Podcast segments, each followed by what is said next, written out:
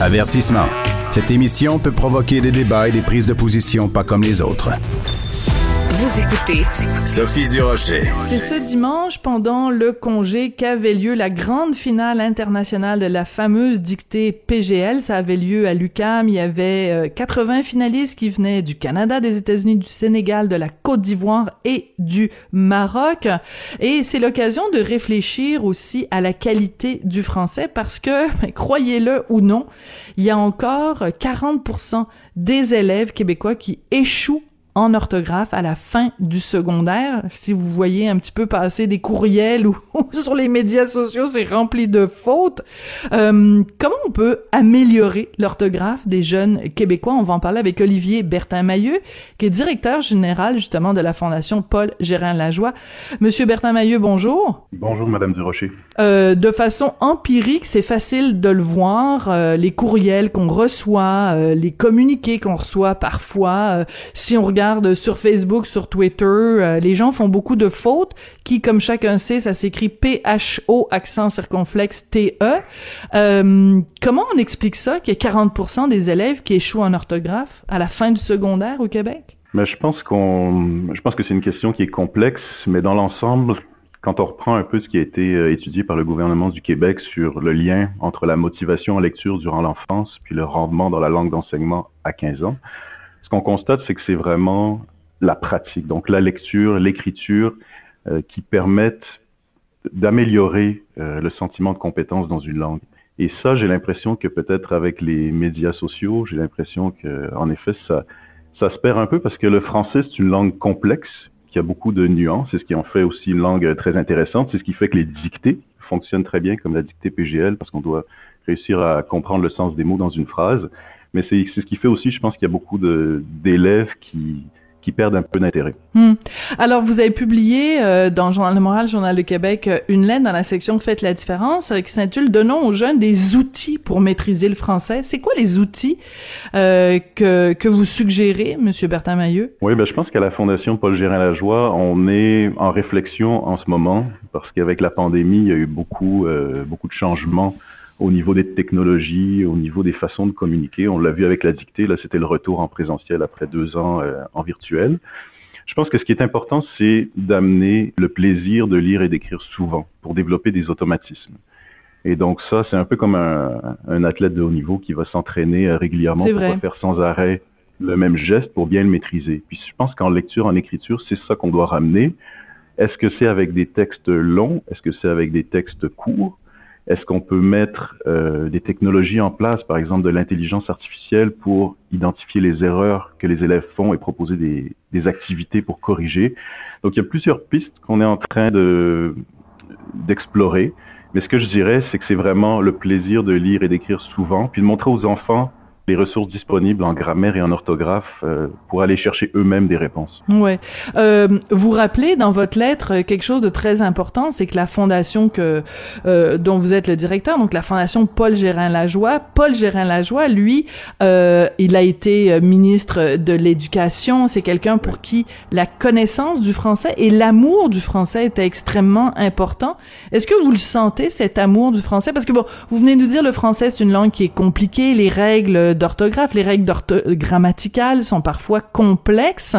Est-ce que euh, euh, est-ce qu'il y a une façon de faire aimer le français aux jeunes malgré sa complexité? Euh, tout à fait. Ben c'est tout à fait. Et puis Paul Gérin Lajoie, c'était vraiment un visionnaire qui lui était dans la solidarité et dans la langue française. C'est lui en 1991 qui a qui a eu la vision de cette dictée. Puis c'est pour ça que maintenant on réfléchit à comment on va aller euh, de l'avant.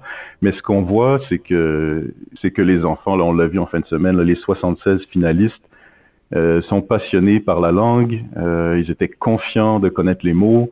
Ils étaient contents aussi de pouvoir tisser, euh, construire des ponts avec les autres étudiants des autres délégations. Donc donc c'est un peu le terrain de jeu que Paul Gérin Lajoie nous a laissé et qui nous permet de, travailler sur cette question-là. Hmm. Euh, une dictée, est-ce que c'est euh, euh, la, la, la, seule façon? C'est-à-dire que, bon, euh, les, les, les, élèves dans les écoles, euh, peut-être que justement la dictée, c'est le, le, le, pire moment de leur, de leur cours de français.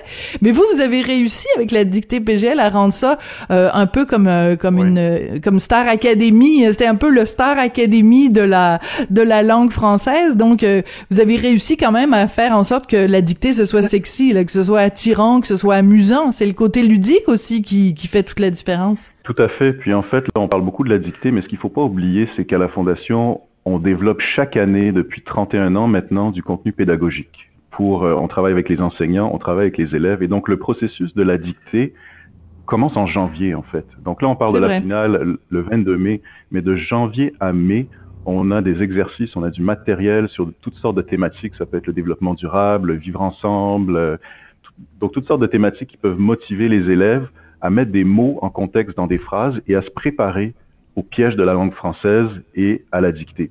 Donc c'est sûr que là on est rendu un peu euh, à l'aspect Star Academy, mais il faut penser qu'au début du processus, il y avait 345 000 élèves qui ont repris tout ce matériel euh, pour mhm. avancer. Oui. Quand on voit passer sur les médias sociaux beaucoup d'erreurs euh, communes, les gens qui font pas la différence entre ça, SA, CCD, A, euh, S apostrophe A. Euh, c'est vraiment on a l'impression que les, les que l'orthographe se perd, que les gens savent plus écrire. Et le rôle des médias sociaux aussi, les jeunes qui s'envoient des SMS, euh, TKT pour euh, t'inquiète pas. Euh, c'est vraiment il y a comme un nouveau langage que les jeunes parlent. Est-ce que vous, est-ce que vous pouvez en tenir compte quand vous faites la promotion du français? Est-ce que est-ce qu'on peut jouer avec ça, avec les codes des des, des jeunes? Je pense qu'on peut jouer avec les codes si par contre à la base le jeune connaît la, la, la version originale, est capable de l'expliquer, capable de faire des recherches. Donc dans ce cas-là, je pense que ça se fait. Euh, le problème, c'est quand le jeune ne connaît pas la vraie version du mot. Mm-hmm. Où là, ça affecte l'apprentissage. Donc je pense quand même que c'est important au niveau des écoles, au niveau de la lecture à la maison, euh, de, de revenir à la base du français puis d'essayer de comprendre ces nuances parce que il y en a beaucoup. Puis pour vous donner un exemple, dans la dictée en fin de semaine, il y avait le mot doux, donc D-O-U-X, mais ça pouvait être aussi D apostrophe O-U ou euh, le mois d'août, D apostrophe A-U-O-T. Et donc c'est très très important. A-O-U-T. Je vais juste vous reprendre dans votre dictée. A-O-U-T. Euh, Désolé Olivier, mais je pouvais pas la laisser passer. Mais je comprends, c'est des homonymes, donc c'est sûr que c'est des, des, des mots euh, à, l'oreille.